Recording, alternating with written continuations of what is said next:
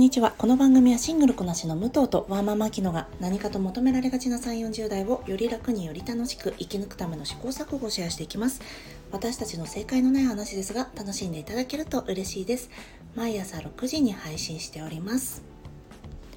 今日は木曜日なので武藤の一人会を行っていきます。昨日お伝えした通り、えー、私たち今日で200回目を迎えまして皆様本当に聞いていただきありがとうございます。これからも長く細く長く続けていけたらと思いますのでどうぞよろしくお願いします。ちょっと冒頭に雑談なんですが、えー、私たちがやっている月にやりたいことやりたい10のことまあ私10個以上全然 あるんですが、まあ、進捗としてはねだいたい50%ぐらいはできてるんじゃないかなと思いますただ積んどこを3冊消化するっていうやつがですねあと丸々2冊残っているのでそこをちょっとどうにかしないとなと思ってますあと意外とこうネックだなと思ってるのが「ゴッドファーザー」を見るなんですよね。私ゴッドファーザー見たことないわけじゃないんですよ。あのね牛牛じゃない馬の頭がねベッドの中に入ってるやつそれでは覚えてるんですけどなんか全然ちょっと記憶になくていい加減しっかり見ないとなと思ってるんですよね。まあ、なんでゴッドファーザー見ないとなと思ってるかというと G オファーというそのゴッドファーザーを作る、えー、まあ、メイキングじゃないんですがそれを元にしたドラマがやってましてそれをねもう去年の、まあ、この時期ぐらいに確かリリースだったと思うのでもうずっと見てないからいい加減積み残し嫌だなと思って見たいと思います。頑張ってみようかな。あと伊丹十三のねタンポポを見たいって私言ってたんですがあの全然ね TSUTAYA で借りるしかないんですけどもうサブスクにないからその TSUTAYA で借りるのがさソフトがないんですよね。それが困っちゃってどうしようかなと思ってます。では今日の本題なんですがまず昨日お伝えした通りあのあきちゃんの回で好きだったものをえー、選びましてあとまあ私の回で自分的にはこれが印象的だったなっていうのをちょっとお話ししたいと思います。よかったらお付き合いくださいませ。そうですね、あきちゃんの個人会、やっぱり、えー、第150回の秋の会完全なる個人会、第2子出産、お産翌日に思うことという回が、わす、お産翌日にこんなに落ち着き払ってね、おしゃべりできるなんてすごいって思ったのが印象的なんですが、まあ、えー、そちらはね、聞いていただいた方もいっぱいいらっしゃったので、今回はもうちょっと、えー、古いものの中から探したいなと思って、私はこの回をご紹介しています。したいと思います。えー、第41回、秋の会ママあるある、自分のやりたいを後回しにしていませんか？という回になります。この中で自己決定力について話していまして自己決定力っていうのは自分で、えー、やりたいことを決める力ですね。あの人にえこれどうしたらいいかなって自分のやりたいこと分かんないなっていうのが何だろうな分かんなくなっちゃう人っていますよね。自分のやりたいことが分からないから他者が欲望しているものを、まあ、拝借してそのまま欲望してくるってこと結構あると思うんですが、まあ、子供にも自己決定力って身につけさせたいよねっていうお話をされてます。でその時あきちゃんがにもかかわらず母親は何かを決める時に他者ありきで自分のことを決定することが癖づいてしまってるんじゃないかっていう問題提供してます。例えば何かを食べるにしても子供を優先にしたり時間にしてもそうですよね子供を優先にしたりっていうことは、まあえー、お母様方ね皆さん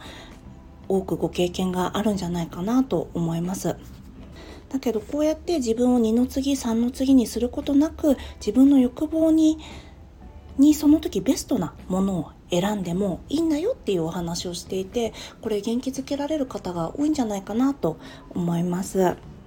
あともう一つご紹介したいんですが、最近の第189回、今の時代に必要なのは共感力より尊重する姿勢という回があって、こちらは結構ね、皆さんに聞いていただいて、それこそ共感を呼んだんじゃないかなと思います。で、こちらの内容と、えー、リンクしている回が第104回、秋の会の女友達に求めるものってという回になります。まあこれもね、えー、たくさんの方に聞いていただいているので、もしかしたらもうそれは知ってるよって思われるかもしれないんですが、私今回あきちゃんの回をまあいろいろどれをピックアップしようかなって聞き返していくうちにあきちゃんすごくね共感っていうワードをよく使ってるんですよね。でその共感っていうワードが一番出てくるのがねこの回なんです。で学生時代の女友達との関係性って共感の嵐だよねって同じ価値観を共有しているのが当たり前になっていた。でも新しい友人関係の中で違う価値観を持つことに新しい発見があり居心地の良さを感じているという内容なんです自分と同じ価値観を持ってくれる人が友人だと思っていたけれどこれからの友人関係っていうのは、まあ、これから4050になるにつれて、まあ、オーバーザさんなどを聞いて、えー、女友達のことをただ受け入れるというフェーズに入ってきたんじゃないかなというお話をしてます。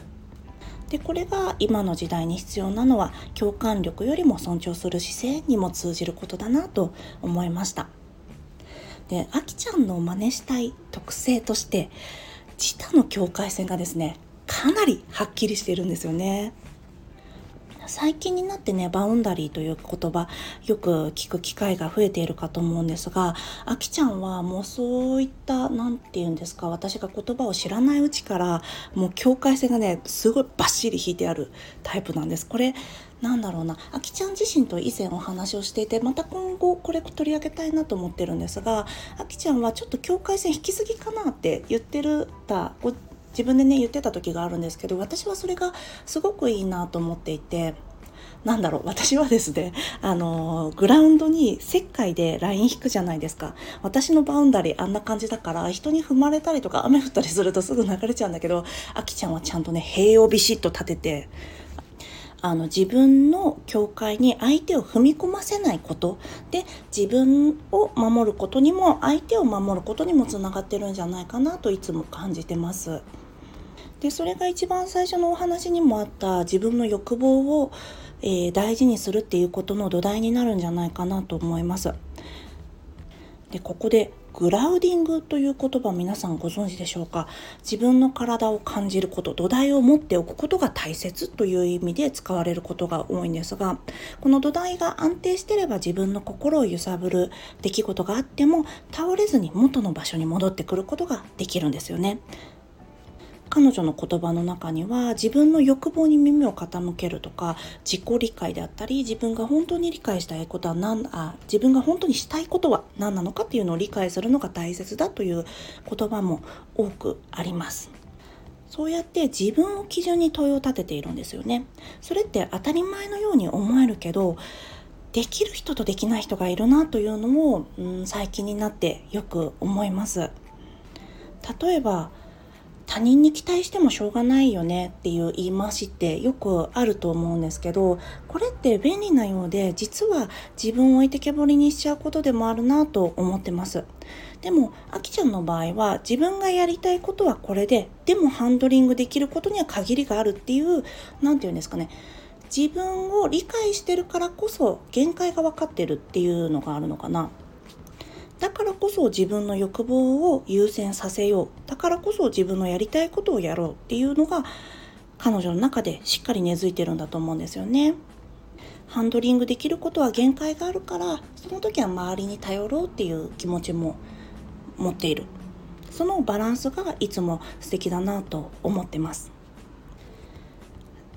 自分を起点に考えて自分のキャパシティの範囲内でハンドリングすることで無理をきたさないようにしているんだと思うんですよね。でそこで私の回で、えー、こういったお話取り上げたことがあったなと思ったのでちょっとその回をご紹介したいと思います。それが第33回無党会私も SATC を昨日のことのように語らせてくださいという回です。ここでですね、えー、SATC でサマンサが言っていた名言を元にジェーン・スーさんがそのサマンサからの教えを箇条書きにして教えてくれたものがありますよっていうのをご紹介している回なんですよね。まあ、サマンサの言動から見て他者と自分との関わり合いをどういうふうに保っていくべきなのかっていうのをスーさんが噛み砕いて教えてくれているんですよね。これ確かねちょっと書籍忘れちゃったんですけど「お疲れ今日の私」から引用してお話ししてますのでよかったら聞かれてみてください。あのこれはまあ、彼氏でもそうだし友達に対しても同じことが言えるんじゃないかなと思います。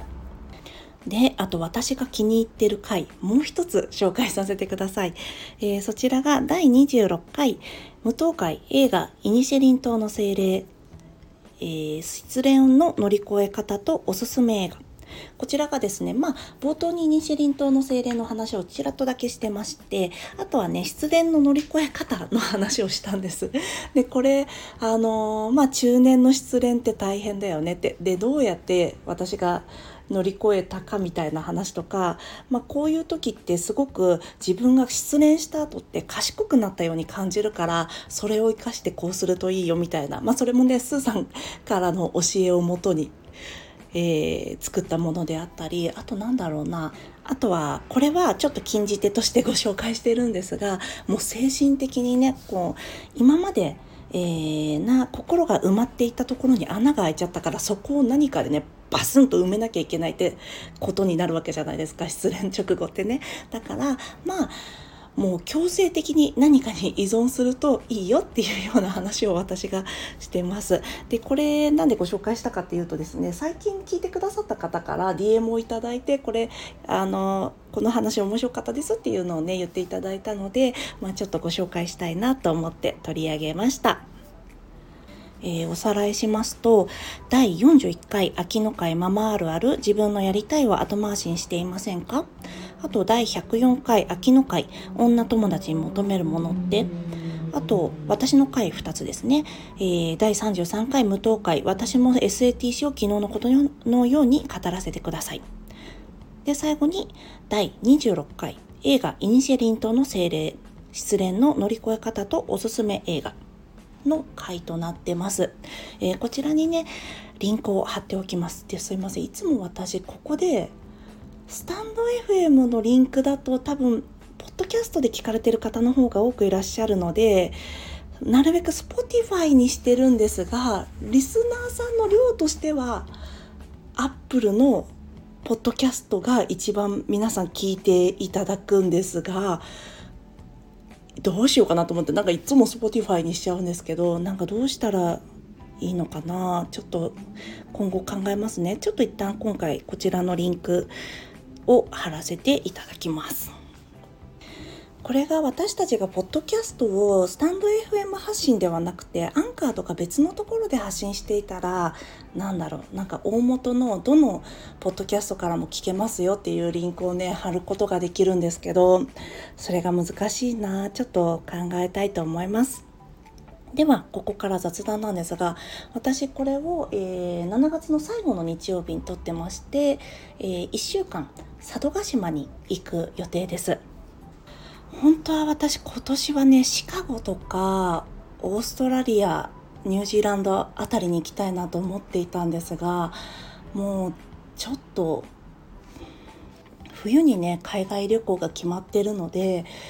ちょっとこの感じの金この金額で行くの難しいなと思って、えー、国内旅行にしたんですよね。ちなみになんですがあえー、例えばカナダでちょっと調べてたりしたんですがカナダだと8月の第1週目は、まあ、ミニマムで50万円ぐらいだったんですね。なんだけど、まあ、9月に入ると20万円ぐらいなんですよ。ああもう時期も悪いなと思って。でもう、えー、2人で予定を組んでいたのがその時期しかなかったのでまあ国内にしようかということで佐渡にしました。の私がツイッターでフォローされてる方が佐渡島が大好きな方がいて佐渡島は日本のニュージーランドっておっしゃってたんです。でああそう確かに山もあって海もあってあの牧場とかもあるんですよね佐渡バターが有名なんですがあとトキの牛乳とかね。なので酪農が盛んっていうところでもなんだろう共通点なのかなと思うんですがあとこちら別のところでも言ったんですがチキリンさんがねこの間佐渡に旅行していてまあ佐渡の金山が世界遺産になってしまったらもう混んじゃっていけないよと言ってたのでまあまあ佐渡行ってみるかという感じで行くことにしたんですよね。私母が新潟の出身なので新潟はすっごくよく行くんですがなかなか佐渡までね足を伸ばすタイミングがなかったので今回はまあ6日間かな？6日間たっぷりと遊んでいきたいと思います。で今週の日曜日なんですが日曜日はどうしようかな。えっ、ー、とザベア1、えー、ディズニープラスで配信しております、えー去年大人気となりました。一流シェフのファミリーレストランザ・ベアですね。ザ・ベアのシーズン2が配信されましてそちらをね私今ちょうど見終わったところで今日この流れでね撮ろうかなと思っているんですがまたちょっと、えー、ツイッターなどで告知したいと思います。ちなみに私のツイッターのタイムライン上ではそうですね85%ぐらいはザ・ベア見てるんですよね。だから本当驚異の視聴率だと思います。本当にねまあそれぐらい人気な作品なので私がご紹介するまでもないんですがもしあのディズニープラス入ってるけどディズニーのアニメとかしか見ないんだよねっていう方も多いんじゃないかなと思うのであのぜひドラマ1本ご紹介したいと思います。あとごめんなさい。もう一個これだけねお話ししたいんですが私のミュージカルの回、えー、Apple TV プラスで見られるミュージカル3本ご紹介した回があったんですがその時に別の話を冒頭にしてましてその話が終わってでは今日はミュージカルの特集ですみたいなことを言った後に、えーと、それまで100%の方が聞いてくださったのにそこで急に20%ぐらいに視聴率が下がったんですよね。だからミュージカルって人気ないんだなって思ってちょっと笑っちゃったっていうお話でした。あと何だっけかなトニーかな。トニーの話した時も、えー、その前までに子供産まなくてよかったです。マジで。の話をしていたんです。だったのでまあ、えーと、そちらの回ねすごい多くの人に聞いていただいて本当にありがたかったんですがではここからトニー賞の雑談ですって言った後にもうガクンと視聴が 下がりましてあすごく顕著にやっぱり皆さんミュージカルはちょっとあんまりね大衆受けじゃないなっていうのは分かっちゃいたんですけど、えー、すごく実感したところであります。であの聞いてくださいということじゃなくてあのなんだろうなそれぞれのね好みがありますので全然あのあみんなが聞いてくれない嫌だみたいな話じゃないです。面白かったですというお話でした。では今日も聞いていただきありがとうございます。この番組はスタンド FM はじめ各種ポッドキャストで配信しております。ハッシュタグ正解のない話でつぶやいていただきましたら私たちがいいねやコメントしに参ります。では明日はあきちゃんの一人会です。どうぞお楽しみください。あと過去回もよかったら聞かれてみてください。ではまた次回。失礼いたします。